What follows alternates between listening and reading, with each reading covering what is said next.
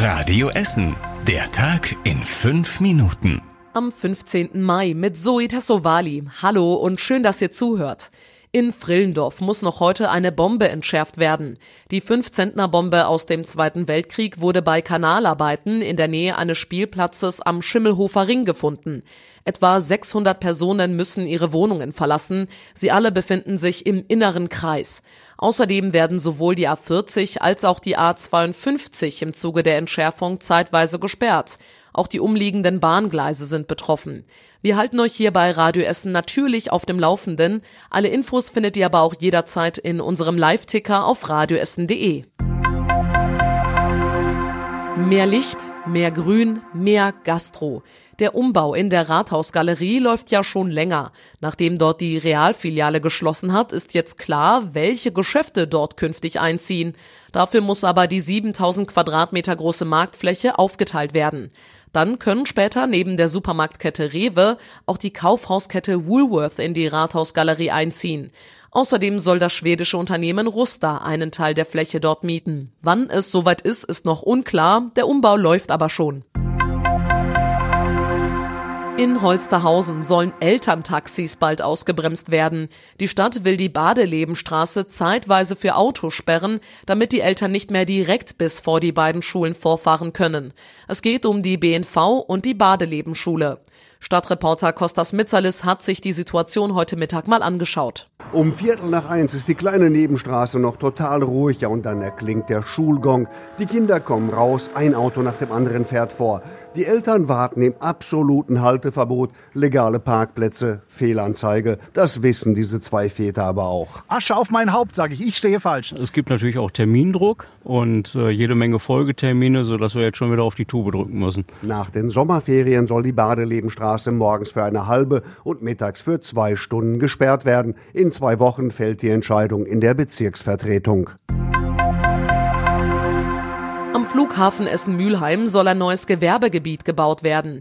Die beiden Städte Essen und Mülheim wollen dafür jetzt ein Verkehrsgutachten in Auftrag geben, um herauszufinden, wie die Meisenburgstraße, der Schürweg und die anderen Straßen rund um den Flughafen belastet werden. Außerdem muss geklärt werden, wie in dem neuen Gewerbegebiet das Regenwasser gemanagt wird, da die Flächen im Moment nicht versiegelt sind. Die Kostenfrage zwischen den beiden Städten ist auch noch offen.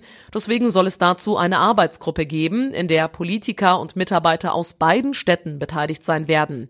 Im Sommer wollen dann Essen und Mülheim auch die Bürger über die Pläne informieren. An der Gladbecker Straße neben dem Unicampus soll es bald mehr Stellplätze für Fahrräder geben. Häufig stehen da viele Leihfahrräder und blockieren sogar die Feuerwehreinfahrt. Die Stadt will deshalb zwei Parkplätze nutzen, um die Abstellfläche für Fahrräder zu erweitern. Im August oder spätestens im September sollen die Parkplätze dann neu gepflastert werden. Damit verschwindet dann auch die kleine Stufe zwischen Bürgersteig und Parkplatz. Der Standort neben dem Unicampus ist eine der beliebtesten Leihstationen in der ganzen Stadt. Allerdings werden hier immer deutlich mehr Räder abgestellt als mitgenommen. Das sorgt dafür, dass dort häufig kaum noch Platz ist. In Steele und Teilen von Horst hat es heute einen größeren Stromausfall gegeben. 2100 Anwohner waren laut der Westnetz betroffen. Die Techniker hatten das Problem aber schnell gelöst. Nach einer Stunde hatten alle Anwohner wieder Strom in ihren Wohnungen. Grund für den Stromausfall war übrigens ein Bagger, der hatte in der Dahlhauser Straße bearbeiten ein Kabel beschädigt. Und wir schauen zum Schluss nochmal auf das Wochenende. Das Stadtfest Essen Original hat rund 150.000 Menschen in die Innenstadt gezogen. Auf drei Bühnen gab es Konzerte, alles natürlich kostenlos und draußen bei gutem Wetter. Die meisten Besucher waren am Samstagabend da, um Joris zu hören. Sehr gut, war schön. Wetter passt, Veranstaltung passt, besser kann es nicht gehen. Es hat sich gelohnt, hier hinzukommen. Fit hat mitgespielt, wunderbar. Sehr schön, also es war aber wieder zu kurz. Die Essen Marketing ist mit dem Wochenende sehr zufrieden. Organisator Richard Röhrhoff sagte uns, es war eine tolle Atmosphäre, es war gut gefüllt, vor allen Dingen viel Familienpublikum, das hatten wir uns auch gewünscht. Alle Eindrücke und Fotos von Essen Original findet ihr auch nochmal auf radioessen.de. Und zum Schluss der Blick aufs Wetter. Die Nacht wird nass und bewölkt, die Temperatur sinkt auf rund 9 Grad.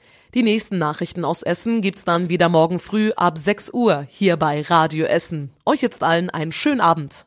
Das war der Tag in fünf Minuten. Diesen und alle weiteren Radio Essen Podcasts findet ihr auf radioessen.de und überall da, wo es Podcasts gibt.